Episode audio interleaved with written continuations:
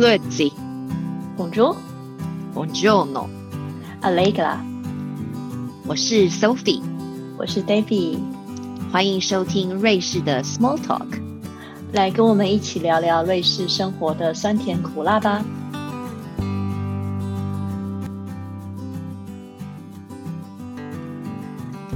大家好，我是 Sophie，非常欢迎大家回到我们的节目。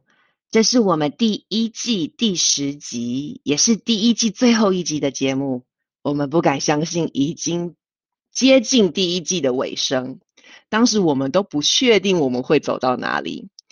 截至录音的今天为止，一共约有一千两百人次收听我们前面九集的节目。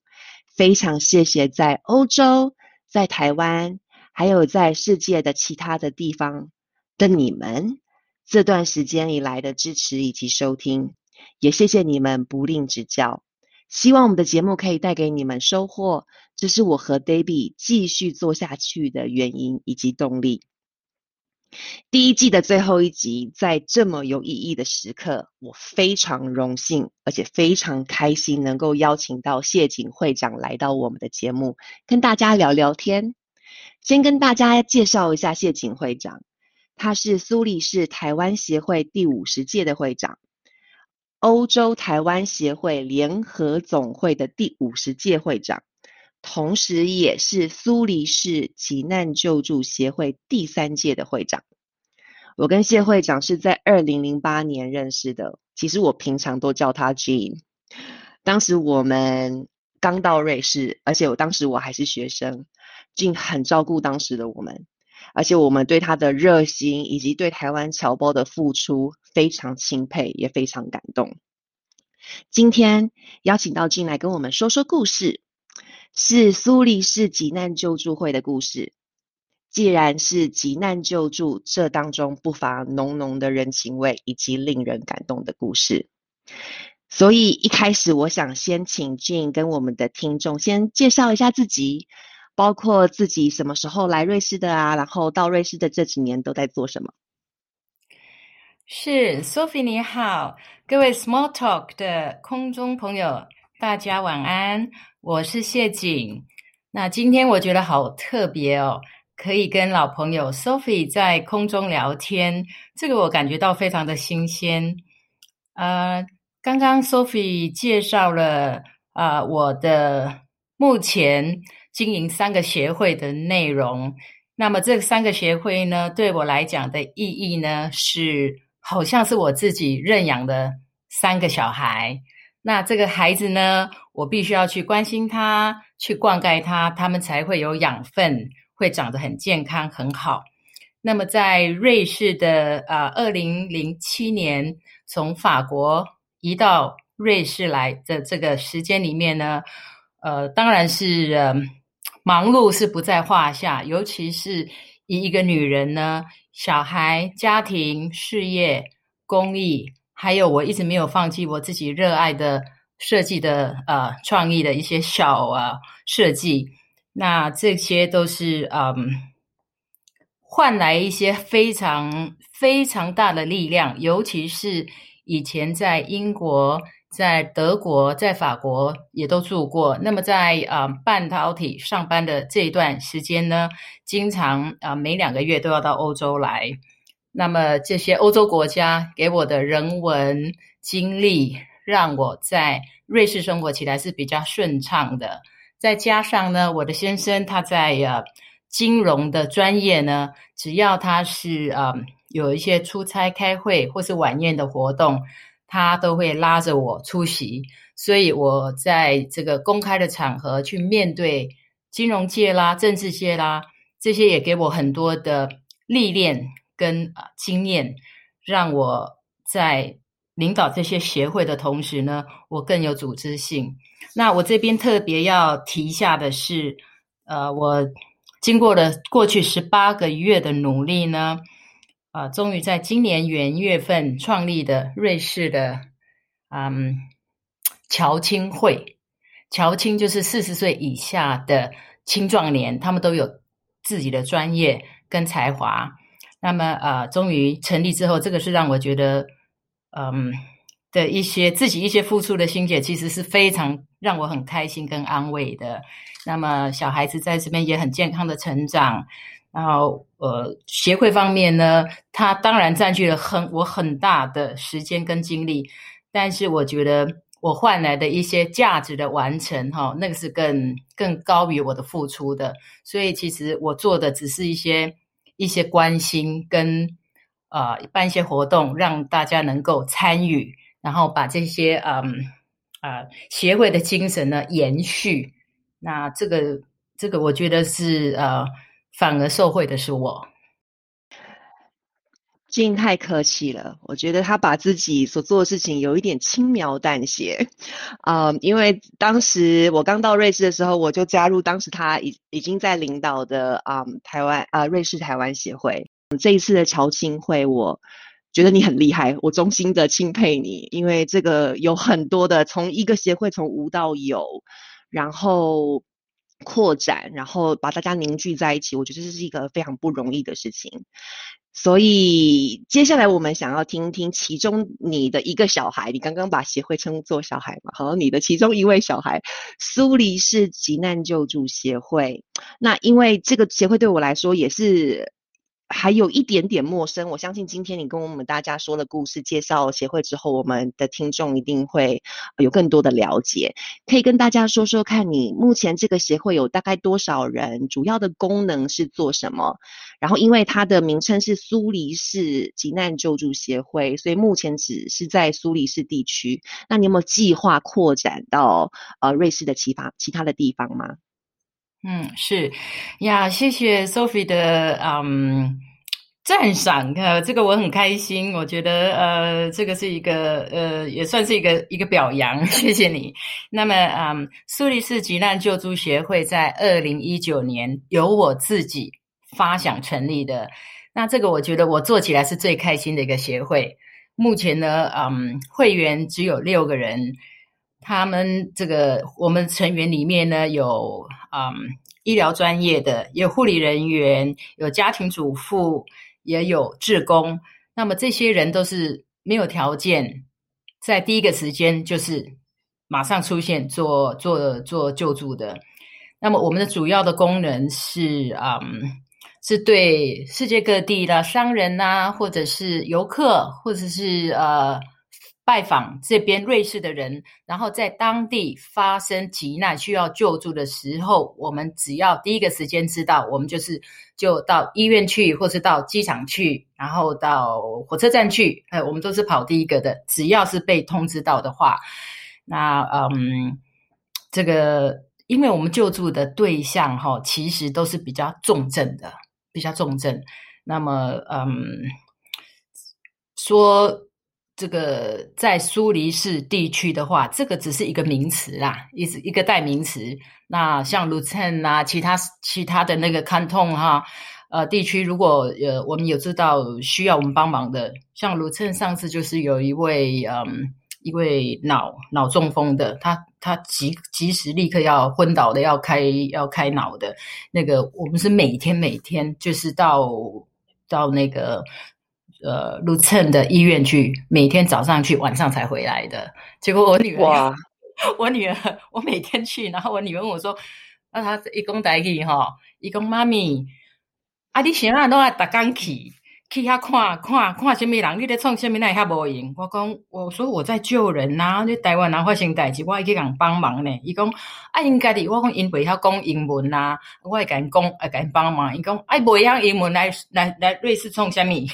所以 呀，我讲啊，因就旅行团来啊，瑞士就水啊，因来啊，伊嘛毋知影讲家己无想到家己也会发生这些意外啊。我是在做在在帮助人呢，所以你可以帮在在家里，你可以帮我带领。小妈妈吗？然后我让我安心的去照顾这些这这个这个台湾来的人，可以吗？一讲好啦，哦，阿伯你去啦，嗯，阿伯你买凳啊，你去带下嘛，不要紧。我女儿，所以那个我记得那十天里面哈，我是没有间断的，天天是坐火车到 l u t e n 下车计程车到到 Spital。然后一直陪，一直陪家人，因为他们真的是不会英文。那一些呃保险的事情啦，那这个太太真的是就马上手术昏迷，那那其实这个在救助的方面哈，呃，这个病人呢，患者他只要到医院去，其实是安全的，是安全的。那我们帮忙的其实是家属，家属那种无助、恐慌，然后压力，最后这个家属通常都是睡不着，然后这个牙齿痛，那哇，那我们就是要帮他要去看牙科。然后帮他去去安慰安慰他，还给他看他喜欢吃什么，然后赶快这样子，至少食物啊温暖这一块先把他把他安定下来。但是也是大概要三五天的时间，所以安安顿他住的地方，直到他家人从台湾过来，女儿啊都飞过来。那他们现在已经回有这个台湾有派有派医生跟。护理人员把他接回去，把那个他那个妈妈接回去。那现在目前其实已经已经快两年了，他复健的还不错，复健的还不错呀。但是我们都有联络。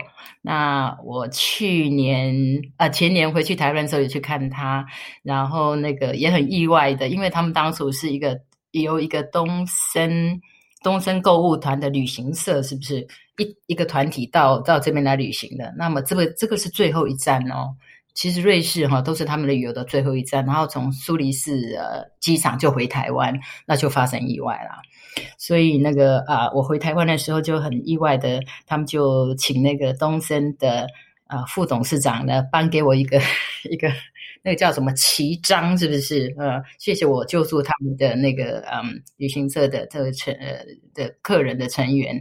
那在圆山饭店，由圆山饭店的董事长做见证，那我们也拍了照，然后也聊了天。我觉得这是很一个也很意外的礼物。那呃，他们啊，这个是很很温暖的，嗯，想到的话，呀呀，非常非常温暖。然后我做了一件比较。特殊的事情是，他们的女儿从台湾到鲁沁来的时候，那时候记得是冬天呢，呃，Christmas 之前，那很多布置的那些很很美的、很有气氛的这个圣诞的的一个年年节的一个一个布置。那这两个女儿，当然我去机场接接他们到火车鲁沁站下车的时候呢，我跟他讲说：“哎，我们先不要去医院好了。”你妈妈很好，被照顾的很好。我带你们去 去去 D tour 去走一走，然后介绍一下鲁镇。我带你们去喝杯咖啡，然后他们也就就整个放松嘛。因为其实来这边是呃，你你你能够做的就是陪爸爸，妈妈就还在昏迷手术嘛，嗯，所以所以我们后来成为这个也不错的朋友。那另外一件事情呢？呃，我们很难忘的是一个二零零九年，这个时候，Sophie Sophie 不晓得记不记得，二零零九年的时候呢，虽然我们瑞士是二零一九，呃，这个苏黎世急难救助协会是我二零一九才成立的，不过我们这些公益啊、急难啊这些救助的行为哈，其实很早就开始在做了。当初呢，有个十二岁的男孩，你记得吗？他是癌末的。癌末的一个一个重症的一个小男孩，那他他从台湾，他妈妈陪他出来，他的愿望是要有一部 iPad，跟到瑞士来玩，来走一走，来走一圈。那瑞士的这个七天呢，由我们协会哈，这个一个一个 group。陪伴，那也有医护人员全程的陪伴，不管他要求要去哪里，要去要走去要吃什么，我们完全满足他的需求。那很感动的是，他跟他妈妈呢，在我们在走行程的时候呢，我们走得很慢，因为他也不能太劳累哈。那个十二岁的小男生，那他们的只要一出门，他们的衣服的胸前那边都会挂一张照片，是一个男生的照片。那我看着我也不大好问，那后来最后一天。我就我就忍不住问他的妈妈说：“哎，我可不可以问你一个问题？哈，这个这个你胸前的那张照片是谁呢？”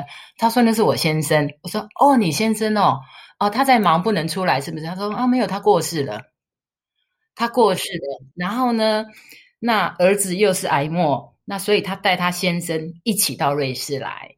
那他们的那种。”整个家庭哈，那个妈妈的勇敢哈，跟一个母母母性的那个伟大哈，他跟儿子哦，完全是完全我们在旅游的时候哈，没有一句抱怨或是累，然后完全都是把儿子当成正常人这样。我们走完了这这这一趟，那当然那已经是十三年前，十二十二年前的事情，我不知道这个小男生现在状况，应该应该那是他最后的心愿啦，嘿，达成了。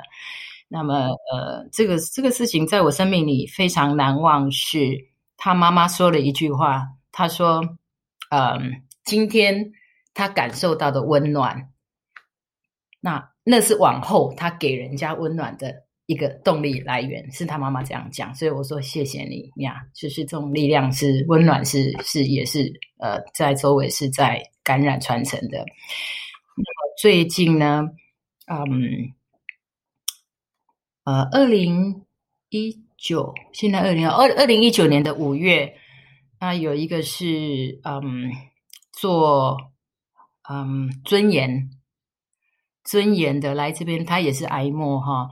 然后来做安乐死的一一对夫妻跟女儿。那这位王先生呢？他是他是非常严重的。那么他是在呃，已经医生、律师、呃，警察、心理治疗师都已经都通过了之后，约了一个日期，说好你们某月某日再过来。那他们要先回飞回去台湾嘛？结果在。在机场就飞不回，飞没有办法飞走了，因为太严重了。他那种就是人家不让他上飞机，他一看就知道说那不能上飞机，所以我们就去机场就开始开始介入。那么介入的过程呢，也看到他们这个夫妻的互动哈，还有女儿这么一家人，其实看到的都是非常感动，因为这是最后的那一程，就是生死要离别那一程。那他们的互动的那个给爸爸的那个。力量哈，跟信心哈，让爸爸觉得安心的那个那个力量哈，我我在旁边看的，有时候我我都会掉泪。那嗯，那我们这边就协助了协助了五天吧，然后把他们又送到机场。那他们真的是带着氧气，然后医生在医院里面哈，也是让就说你我不能让你出院啊，因为你根本不能长途飞行啊，因为它太严重了。那可是他们又坚持一定要回去。好了，医生就叫他们签那个哈，签那个同意书。那给他打了打了一些很很重的那个防止痉挛的的那个针哈，还有止痛针，那个止痛药都非常非常重的药，然后氧气筒随时背着，所以也很安全的。一到了台湾之后，就是很很很这一路哈，虽然很折腾，可是到了台湾之后，救护车马上就送到医院去。那我那时候也是隔半个月之后要回去台湾，所以我就去看他们。那那个是整个整个一直一直一直直下来的，所以其实他们是一个月之后还要回来的，还要回来瑞士。那我在医院台湾的医院看他的时候，嗯，他他还是一直要回来哦。他说：“这个我一定要回去瑞士的，我要去会瑞士呃完成他的心愿。”那其实这边医生也通过了，可是就是在要回来的前一个礼拜就走掉了，就没有没有办法回。可是他的心，我想是有有。我说你的心跟我回来吧，哈，我我会在瑞士，呃，有需要这个话，你你用心跟我讲话，我可以我可以感受得到。那么我那时候因为呃妈妈也有点呃家里有点状况，那我没有办法，我没有办法亲自处理，那么。其实他们也替我处理，所以你现在帮了人，你有状况的时候，人家一定是义不容辞，你说没有二都二话不说的，就整个进来全力的帮你。那那个是也是我很非常感动的地方。那现在呢，我跟他的太太跟女儿都是成为很好的朋友，我们几乎每天都在联络，呀，也讲心情呀，每天啊。我们看书啊，会我会跟他说：“你要看这一本书啊，呃，可以可以呃帮助你这个哈怎么样在在在人生里面哈没有没有父没有那个先生的情况下，自己可以再独立站起来呀。感动的事情真的是讲不完。那嗯，我觉得我很乐意做这件事情，在急难救助这一块呢，我会。做的非常开心，而且会做的很长久，做到有一天我不能做为止，因为我真的是用，因为我一个人就可以做啦。我一个人就可以做，嘿，我不需要去动用别人的力量。那么当然，我们这一小组里面，大家也是义不容辞的。只要我我我喊一声哦，我我需要帮忙，那那人家都是会来接手的，都没有问题。所以，嗯，对，所以不止苏黎世地区，其他地区只要我们知道呀，比较有是属于重大的案的这个需要救助的，我们一定是第一时间就就接轨了，是。对，我觉得非常感动，因为刚刚你也提到了，这不是只有苏黎世而已，其他地方也是。然后，因为它是急难救助，所以真的就是生死一瞬间的故事。然后，我可以感觉到满满的爱跟支持。我相信这些都是也是支持你继续。你刚刚说你会愿意，你会做到不能做的那一天，所以他也是支持你可以继续做下去的动力。那刚刚静静也跟我们讲了。一些故事了，我不知道你还有没有想要跟大家分享的故事吗？故事说不完呢，这样子才会有下一次，是不是？太好了，非常好，非常期待下一次啊，俊跟大家再继续说说急难救助的故事。那节目很快的就到最后的部分了，不知道你有没有想？跟我们的听众，尤其是在瑞士的侨胞分享或是建议的。哎呀，我觉得，嗯，呃，不管是你你嫁的是是瑞士人或是德国人，像我现在是德国人哈，那身为台湾的女人，其实，在在这个异乡生活有有很多很困难的地方，是的，有。那么我会建议呢，呃，这些台湾的的的。侨胞呢，来在这边，既然来了，那么心就安下来，定下来。那么台湾全瑞士好像有的才两千多个台湾人呢，定居在瑞士的各个角落，其实是不多的。那么是不是？嗯，有一句话，台湾人经常讲哈，他说：“好山好水好无聊。”我我一点都不认为无聊，我觉得好山好水好精彩。生命里面哈，这个。这个走出去就会有机会，在瑞士的不管哪个角落，它的宁静跟空灵哦，是很很值得、很很很可以去激发自己的创造力的。因为瑞士呢是全世界的，全世界专利申请最多的案例是瑞士，诶瑞士才八百八百八百万个人，它有它二零一五年的时候有七千零八件的申请的专利的案件哦，是过的。那么是非常高的，它是最高的，所以在瑞士里面呢，我觉得他们的人都那么，我觉得都还还蛮蛮蛮有礼貌的，哈，在街上的那种微笑，哈，我会分得出来啊，这个是瑞士人，他的笑就是瑞士瑞士人的笑。那我觉得这这个是很不认识人，可是每天早上都会跟哎，他笑，他跟我们笑，我们也回他一笑。那这个。创造方面，这个专利申请呢，所以证明呢，瑞士是一个很好的一个做设计也好，或是创造也好，或是申请专利也好哦，是一个很很适合的地方，一个国度。那么，嗯，呃，我们在嗯，在我们这些外国人在瑞士呢，我们过着极度，我觉得是很极度优雅自在的体验的国外异国的生活。优雅是这个悠闲的悠了哈。那那那，我觉得他的很多创造力就会很自然的产生。那希望呢，呃，我我希望给台湾的这些，嗯，大部分是女性了哈，妈妈们，就是说，我们是不是要秉着说主动出发？我们主动出发，然后呢，融入融入瑞士当地的生活，然后共好共荣。活出一片精彩，一定可以的。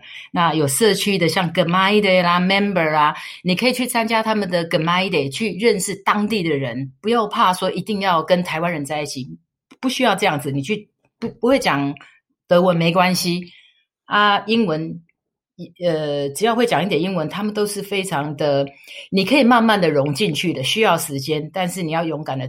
走进去，融进去他们团体，或是参加什么俱乐部啊，呃，都是都是跟着跟着孩子。那孩子如果可以有有稍微大一点，可以去参加什么划船俱乐部啊，呃，打桌球俱乐部啊。从那边哈开始，你可以往外扩的，非常的这个是一个我觉得是一个很好的接轨，让你自己也拉进来瑞士，瑞士真正核心比较属于瑞士人生活的一个比较快速而且舒适的一个方法，一个途径。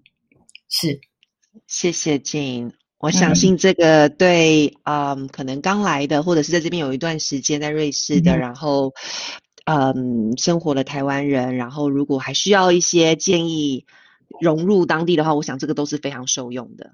那今天也听到了非常多感人的故事，也也请你也非常谢谢你，然后继续，然后如果有需要什么帮忙的，我们，嗯，我们的协会还有我全力支持。然后让我们一起继续这一股善的力量，我觉得真的太棒了。谢谢 Sophie，感谢今天有这个机会，嗯，我觉得很棒。谢谢 Jean，谢谢。那我们今天呢，非常谢谢 Jean 之外呢，我们的第一季也已经第十集已经今天完全啊上传也结束了。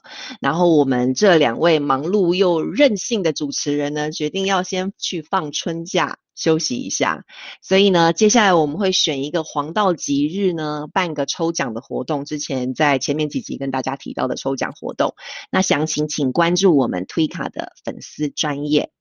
今天的节目就到这里喽，我们第二季见，再见，拜拜，拜拜。